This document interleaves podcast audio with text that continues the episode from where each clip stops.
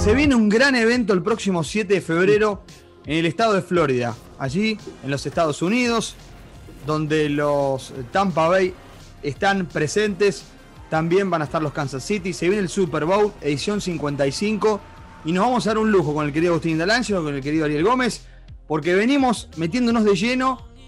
Hace dos semanas charlamos con Martín Gramática. No sé si le dimos suerte a los Tampa Bay Buccaneers, pero Martín Gramática tenía mucha fe, mucha fe. Dijo: Me veo en la final, en mi casa, en el eh, estadio de, de Tampa. Y hoy nos vamos a dar un lujazo. Vamos a charlar con uno de los grandes analistas que tiene el fútbol americano, hombre de México, el querido Carlos Rosado, hombre de Fox Sport Impacto, lo tenemos aquí con nosotros.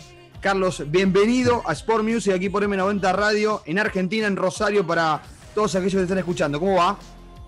Oh, muy bien, muchas gracias, gracias por la invitación acá desde la Ciudad de México, donde transmitimos también los partidos de la NFL. Bueno, gracias por la invitación para hablar de este gran encuentro y bueno, ver estos dos quarterbacks, ¿no? Uno de ellos es el, el mejor de todos los tiempos, The GOAT, como le llaman en Estados Unidos, The Greatest of All Time, Tom Brady, y por el otro lado, el que mayores habilidades y capacidades tiene o está jugando en mejor momento, que es Patrick Mahomes, que para mí es el, el, considerado el mejor quarterback ahora en cuestión de talento y lo que ha demostrado en la NFL y el actual campeón, nada más. eh, ya, lo, ya nos vamos a meter en la charla con, con Agustín y con Ariel un poco, eh, Carlos, para que son un poco los que más entienden. A mí me gusta verlo, me gusta el show, ya me vas a contar un poco. He visto tus, tus videos un poco contando lo que se nos viene el 7 de febrero. No sé si sabías que aquí en Rosario, en Argentina, hay una liga de fútbol americano, que es la Rosario Football League. Y, la verdad que tiene ocho equipos, están muy bien los muchachos. Lamentablemente el año pasado por la pandemia no pudieron jugar, pero nosotros todos los años vivíamos esa final de estos equipos y de cómo juegan los muchachos de manera vibrante. No, no, no, sabía, la verdad no tenía el conocimiento. Qué bueno que se esté expandiendo. Sabían que en algunos países también de Sudamérica ya estaban practicando este deporte, pero qué bueno, prácticamente casi todos los este, países de Sudamérica ya tienen el fútbol americano. Y bueno, también con la señal, ¿no? Que les llega de, este, de la NFL. Qué bueno que ya estén ahí practicando, no sabía. Sí, sí, eh, es una, una, linda oportunidad para contarlo, porque eh, los muchachos además siempre están prendidos al programa y y cuando se enteraron que íbamos a hablar contigo, están ahí escuchándote, así que le mandamos un abrazo a todos aquellos eh, que nos escuchan, que son parte de la Rosario Football League. Bueno, voy a abrir un poquito el juego eh, y, arranco preguntando yo de lo, que se viene para ese eh, próximo domingo entre estos dos equipos. Carlos, ayúdame a entender si para tu criterio, y arrancando por ahí, llegaron los mejores dos equipos a la definición de este certamen. Mira, de la conferencia americana sí llega el mejor equipo, que son los jefes de Kansas City, los actuales campeones de la NFL, estos Chiefs que tuvieron el mejor récord en la americana. Y por el otro lado, los Bucaneros al final es el equipo que mejor cierra la campaña. No logra ganar la división, la sur, se la llevan los, los Saints. Sin embargo, los Buccaneers logran cerrar de manera muy fuerte, ganar los tres partidos en postemporada y creo que llegan en el mejor momento. El equipo que quizá le pueda pelear a, a, los Chiefs de Kansas City. Desde mi punto de vista, creo que eran los Buccaneers y bueno, van a estar en la final. Recién decías, el equipo que le puede pelear son los Buccaneers. Sin embargo, previo al partido contra Green Bay, si uno tenía que decir quién, quién podía llegar a ganar, el equipo Aaron Rodgers, los Green Bay Packers, ganadores de la conferencia nacional en realidad, con el seed número uno, eh, eran los claros favoritos. Pero sin embargo, cuando vimos el partido del domingo, en la primer final, la final de la conferencia nacional, el equipo de Tom Brady, con algunos errores de, propios de, de, de Green Bay, eh, no le dio muchas chances a Aaron Rodgers de quedarse, de quedarse con ese partido. ¿Qué, ¿Qué, visión tenés de eso? Y si eh, Tampa Bay era más candidato que Green Bay para vos. Mira, yo, yo, pensaba que Green Bay iba a llegar al Super Bowl por cómo había pasado la temporada, por tener a Rodgers, que quizá vaya a ser el jugador más valioso de la campaña. Sin embargo, veía un punto débil, eran los equipos especiales y un poco de la defensiva, que había permitido muchas yardas, que no había cerrado tan fuerte. Sin embargo, el tener el respaldo de Rogers como coreback, que tiene esa capacidad de venir de atrás, que tiene esa capacidad de anotar muchos puntos, promedian más de 30 puntos por partido, solamente perdieron tres encuentros en la temporada, los veía muy fuertes. Pero por el otro lado, también a, a los Buccaneers, con la mentalidad que tiene Tom Brady, cómo cambió totalmente esa cultura del equipo, una defensiva que vino jugando muy fuerte en postemporada, robando balones, en donde fueron a jugar a Washington y la verdad dominaron por parte de la defensiva y con jugadas explosivas de Tom Brady, con esa experiencia. Tom Brady ha estado prácticamente toda su carrera en este tipo de situaciones, en el juego de campeonato. Es este, se va a enfrentar a su décimo Super Bowl, sabe lo que es jugar, sabe lo que es estar ahí en, el, en ese partido. Entonces, por ese punto yo veía también favoritos a los Bucaneros porque tú teniendo un coreback así, un líder en el equipo, vas empezando a transmitir a tus jugadores cómo eh, presentarse en el partido, qué, qué es lo que tienen que hacer, esos pequeños detalles que muchas veces los jugadores tan buenos como Rogers, que ha estado en ese juego, pero que no lo ha sabido ganar eh, el juego de campeonato de la conferencia, a diferencia de Tom Brady, que es un ganador y que sabe lo que es ganar. Entonces, esa es una gran diferencia. La defensiva hizo un gran trabajo tanto en el partido contra los Saints como en el partido en contra de los eh, Packers, en donde sí le interceptaron un balón, pero en momentos importantes detuvo al equipo. Cinco capturas en contra de Aaron Rodgers, los presionaron, respondieron en momentos importantes. Cuando le interceptaron a Tom Brady, vino la defensiva y de repente una captura en primera oportunidad, los obligaba a estar en situaciones difíciles en donde los Packers pudieran avanzar y creo que esa, esa fue la diferencia. Al final jugaron como equipo, arriesgaron y se notó, ¿no? La, eh, eh, que Tom Brady es un jugador veterano. En esa oportunidad, de, faltando ocho segundos para que culminara la primera mitad, de repente vámonos, voy a la anotación y voy con todo. Una jugada antes habían convertido en cuarta oportunidad. Eso te habla de un jugador que sabe lo que es estar ahí, que está jugando con confianza y además que le da la confianza a los demás jugadores, porque ¿quién se iba a esperar que Scott Miller fuera a recibir ese balón antes de culminar la mitad. Me, hizo, esa jugada me hizo levantar del sillón. Empecé a aplaudir el televisor. Impresionante. Como, como, como entrenador, como jugador, eh, estuviste dentro de la cancha, estás en, la banda en muchas ocasiones. No puedo dejar de preguntarte o, de, querer conocer tu visión sobre dos jugadas polémicas o discutibles o debatibles que se dieron en Green Bay. Eh, una es si Aaron Rodgers corriendo llegaba a anotar el touchdown y la otra es qué hubiese hecho Carlos Rosado en esa cuarta oportunidad. ¿Iba por el gol de campo o se la jugaba para ver si anotaba el touchdown? Mira, y vamos a empezar y quiero empezar porque estuve hoy otra vez analizando el partido, tengo que estar preparando el, Super Bowl. Y este y en primera oportunidad si Aaron Rodgers le deja el balón al corredor, el corredor hubiera llegado hasta la yarda 1 quizá anotado. Fueron por aire, creo que era una jugada de engaño, no sé si tenía la lectura Rodgers, pero en primera le debió haber dejado el balón al corredor porque se hubiera escapado. Después, cuando tuvo la oportunidad de correr, me parece que tenía el espacio. Yo veo un gran hueco en donde podía llegar o por lo menos avanzar yardas. Por lo menos, quizá no llegar a la anotación, pero sí acercar al equipo y colocarlos en cuarta oportunidad y corto. ¿Qué es lo que quiso? Buscar la, anotación. Por último, esa decisión no la toma Rogers, la tomó Matt LaFleur y creo que ahí... Eh, discuto, no estoy de acuerdo con Matt LaFleur, a pesar de todas las analíticas y de eh, la situación de campo.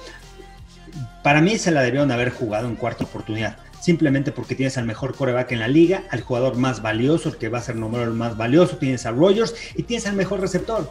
Búscalo, busca ese reto personal. No le regreses el balón al otro equipo. Y no, no, es cualquier equipo, es el equipo de Tom Brady, que, que tiene nueve Super Bowls, que tiene seis ganados. Entonces no le puedes entregar el balón. A pesar de que por estrategia, sí, podías recuperar otra vez el balón porque tu defensiva había jugado bien, pero en ese tipo de situaciones y en esos momentos, con esos jugadores en el equipo, si yo hubiera tenido un jugador, un coreback normal, sin ser eh, eh, con las capacidades de Rogers, quizás sí hubiera ido con el gol de campo, comprar mi defensiva y que me regresaran el balón Pero ojo, tenía Aaron Rodgers y no juegan por ella, entonces bueno, creo que se equivocan en esa decisión, no son agresivos, a diferencia de Bruce Evans, que en primera oportunidad regresa, muy inteligente, porque regresó, tomó el balón, aparte de los equipos especiales, el balón debió haber ido, salido, para que no corriera el tiempo, le permitieron al equipo de Tampa que corriera el reloj y pararlo con dos segundos antes de la pausa de los dos minutos, lo que significaba que en primera oportunidad iban a lanzar el balón. ¿Por qué? Porque no importaba si se detenía el reloj, iban a lanzar y buscar acercarse. Y esa es la diferencia de Bruce Arians. Fue agresivo en momentos importantes, le resultó y por eso está en el Super Bowl. Eh, ya le, doy paso a Ariel, pero no puedo no preguntarte por la otra final, por la conferencia nacional eh, americana, en donde en lo personal me hubiese gustado que pasen los Bills, lo voy a decir, por esto de que en los 90 perdieron cuatro finales consecutivas y creo que era el año para que se le dé de la mano de, Josh Allen este llegar al Super Bowl para tener esa oportunidad, pero era lógico que con Kansas City no iban a tener ninguna chance y finalmente se dio lo que esperábamos, ¿no? Después de un comienzo medio errático de Kansas City, no le dejó ninguna oportunidad a los Bills. Y bueno, los Bills hicieron una tremenda campaña, ese fue un cambio radical. El año pasado pasaron a postemporada, sin embargo no ganaron la división. Entonces, fue un cambio radical, fue muy importante, es un coreback joven, al, final va a ser eh, el coreback franquicia y lo que me gustó de Josh Allen fue cómo ha ido mejorando en sus años eh, como jugador profesional. Se le criticaba mucho de que si tenía un buen brazo pero no ha completado los balones y no era preciso en sus envíos, pero este año demostró lo, lo contrario, fue efectivo, fue preciso, hizo jugadas con piernas y le armaron una buena defensiva pero al final te enfrentas a los campeones y por más que digas que Patrick Mahomes no entrenó toda la semana, que estaba lastimado, es Patrick Mahomes, es el mejor coreback hoy en día en la NFL. Em, Carlos te saluda a Diego Gómez. Más allá de Tampa y, también más allá de, Kansas, eh, ¿qué te pareció en líneas generales la temporada? Eh, ¿Te gustó cómo se jugó? ¿Viste algo nuevo? Eh, ¿No hubo ningún equipo que mostrara algo distinto? ¿Cómo lo viste? ¿Cómo estás, Ariel? Eh, me gustó la temporada, me gustó que se pudieran jugar las 17 semanas, que llegáramos hasta estas fechas, hasta el Super Bowl, que no eh, se cancelara ningún partido, a pesar de que hubo cambios y todo al principio de la temporada, con lo que sucedió con los Titanes y con los Steelers cuando se iban a enfrentar. Sin embargo, al final lo manejó bien la liga, lo manejó bien. Este, modificaron algunas reglas en cuestión de cuántos jugadores podías tener eh, en el roster, cuántos podías tener en el equipo de práctica. Y entonces creo que eso fue lo que me gustó, la, la logística, tuvieron tiempo para pensar y al final, a pesar de toda la pandemia, de lo que estamos viendo en el mundo, ellos llevaron sus tiempos correctos fue el draft, después no hubo esos mini camps o esa pretemporada corta de los equipos, sin embargo sí hubo la pretemporada en donde se adaptaron a, los, a, las juntas y, todo el tema virtual, pudieron entrenar los equipos previo a la temporada, no como se requería, pero pudieron entrenar y al final llevaron la temporada, las 17 semanas y los juegos de postemporada, entonces eso fue lo que me gustó. Eh, poco a poco empezó a ingresar público dentro de los partidos, que eso también ayudó un poco a los equipos que estuvieron en postemporada. Y este y creo que bueno, al final hacen un buen trabajo. de las temporadas que más puntos anotaron. Creo que es el reflejo de que también no hubo aficionados y no tienes tanta presión de jugar sin público a jugar con público. Y eso ayudó mucho a las ofensivas. Y este, veo una nueva generación de corebacks, de talentos, y el fútbol americano está evolucionando. Ha cambiado como lo tenía que hacer, con mejores atletas, con otro tipo de corebacks, como es Patrick Mahomes, como es Josh Allen, como es Kyler Murray, jugadores que pueden eh, lanzarte el balón y tener un partido de 350 yardas, 400 yardas, pero además tener un partido de 100 yardas por la vía terrestre que pueden extender jugadas. Entonces ha cambiado y ha evolucionado el fútbol americano de acuerdo a los talentos que hay ahora. Y toda esa evolución que vos decís, Carlos, también es, me parece, eh, te lo pregunto en realidad, es parte de lo que le ha permitido crecer en los últimos años como eh, estamos en la era del deporte espectáculo, ¿no Claro.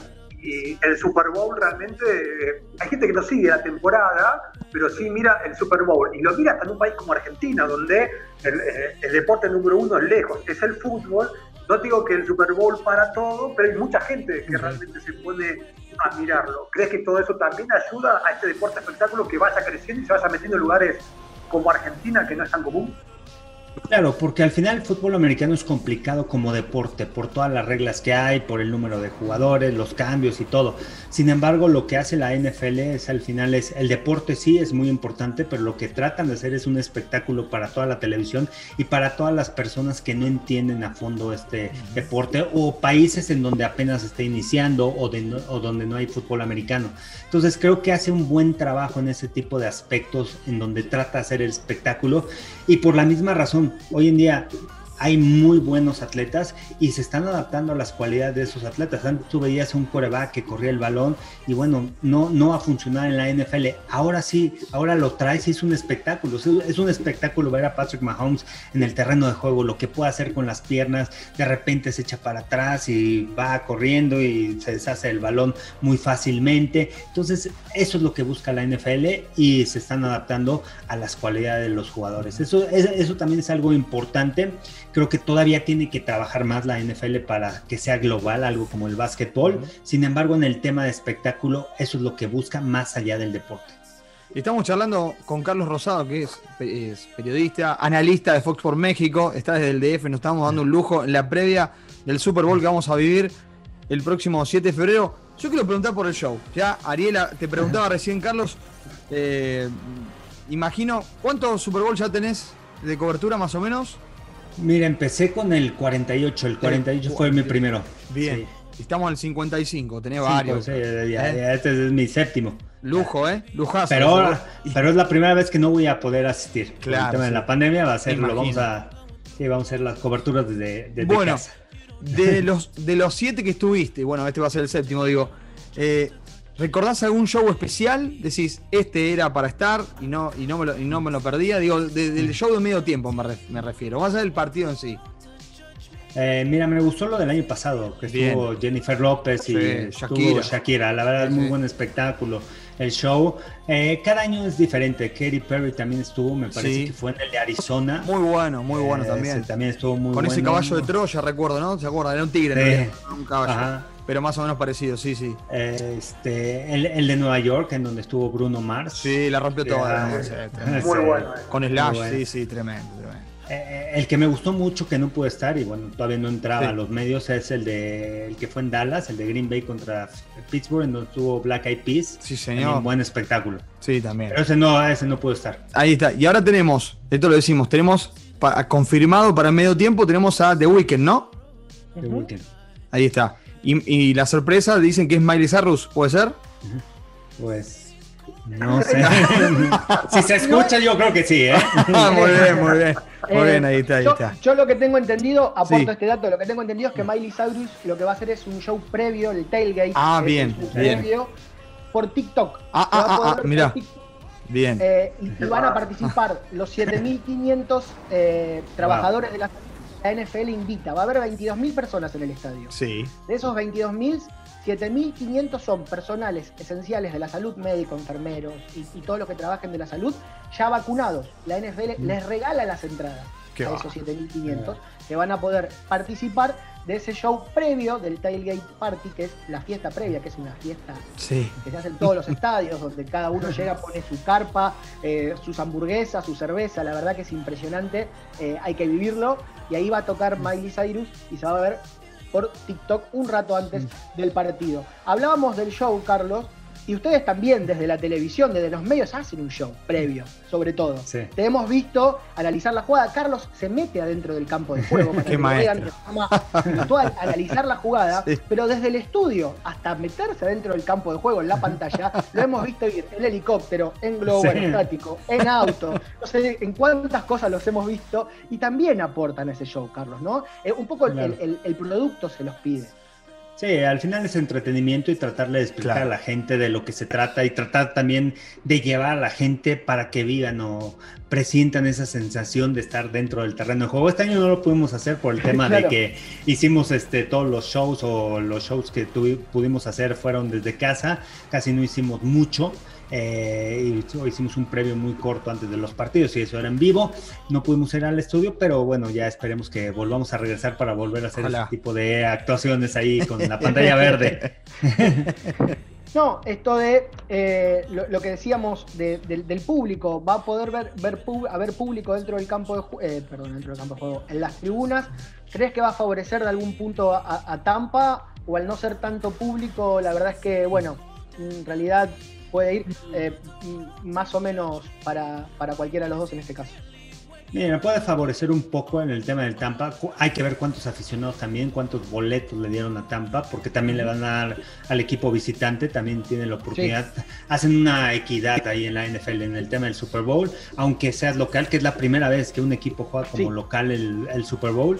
Este, al final creo que me parece que Kansas va a ser local en cuestión de que ahora le toca a la americana ser local y este y va a ser visitante el equipo de, Tampa en su, en su, en su campo. En su estadio. Y, y, en el tema del público, pues al final van, dividen los boletos en cuestión de, aficionados. Entonces no es de que todos se los venden a, Tampa y que vaya a haber más aficionados de ellos. Creo que va a estar muy parejo y, hay muchos aficionados que van nada más por el espectáculo del partido. Lo que va a ser interesante es cómo va a ser la semana previa, que al final eh, el Super Bowl es como ya lo último, la cereza en el pastel de toda esa semana, porque empieza con el Opening Night, que antes se presentaban los jugadores, en, ya sea en un gimnasio de básquet o en una arena de, hockey, y tenían entrevistas y dejaban entrar al público para que estuvieran en las gradas y había un contacto mucho más cerca.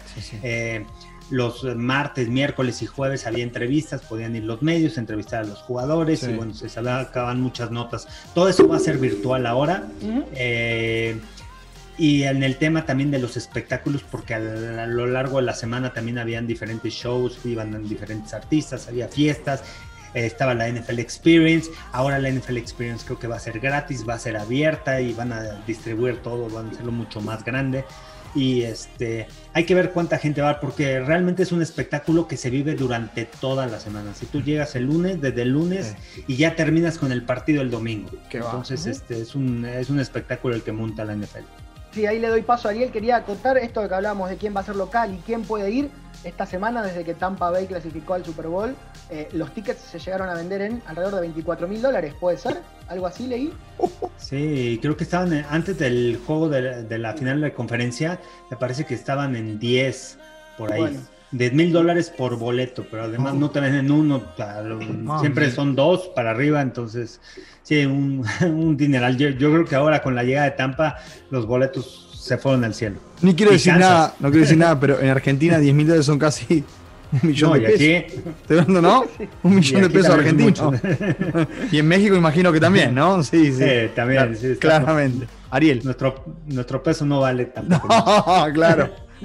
Lo, que van a valer, lo que van a valer el mismo domingo, ¿no? Claro, claro, A una hora del partido, por favor el precio que van a tener. Sí. Carlos, eh, una pregunta que a mí me gusta hacerle a entrenadores, también a, colegas que a lo mejor uno no, no, no, está acostumbrado a, a poder charlar, eh, sos una figura representativa del fútbol americano, pero seguís, te gustan otros deportes, imagino que como mexicano te, te gusta el fútbol, el, lo que en Estados Unidos le dicen el soccer, este, ¿te gusta? ¿Seguís otros?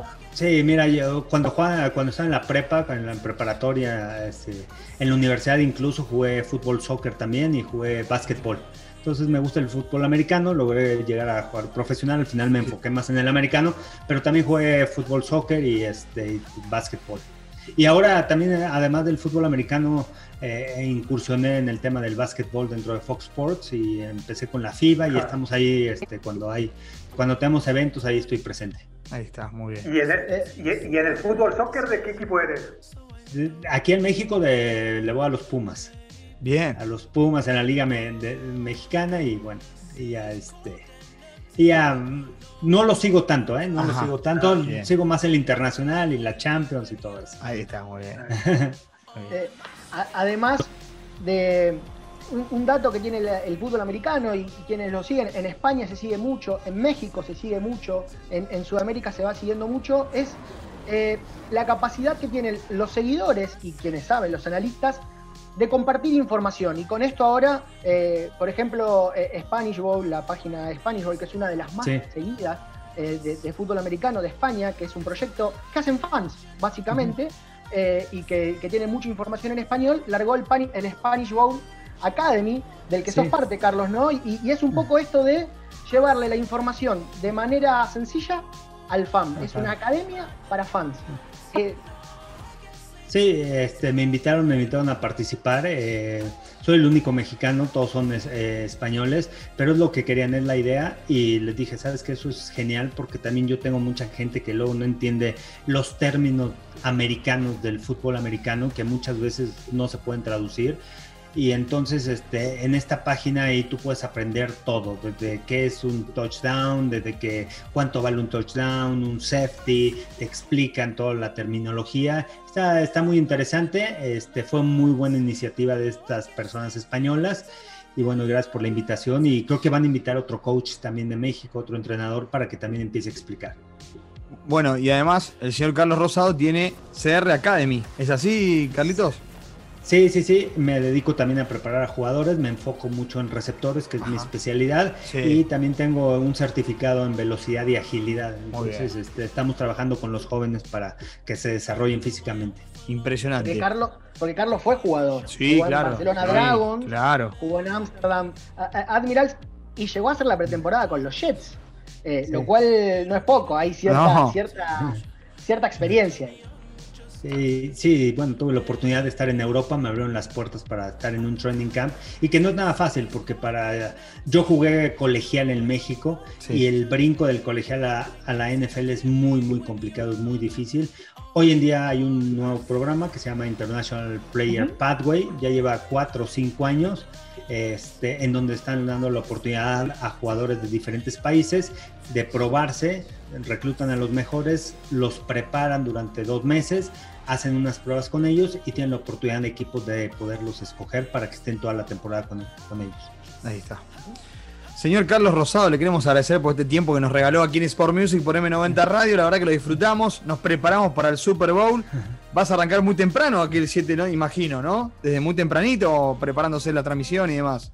Mira, de la hora, arrancamos dos horas y media antes del partido. Bien. aquí es la hora a las 3 de la tarde. A 3 de la tarde, claro. De, Ciudad de México. Ahí está, o sea, las 5 de la tarde nuestra, así que ya vamos a pasar la información. Aparte, la, nota de, que estamos teniendo con Carlos, después la vamos a poder eh, escuchar en nuestro canal de Spotify, como si también en, el resumen semanal y bueno, previo seguramente al, a lo que será ese día 7 de febrero, tendremos la voz de, Carlos para, para obviamente entender lo que vamos a vivir otro año más seguramente.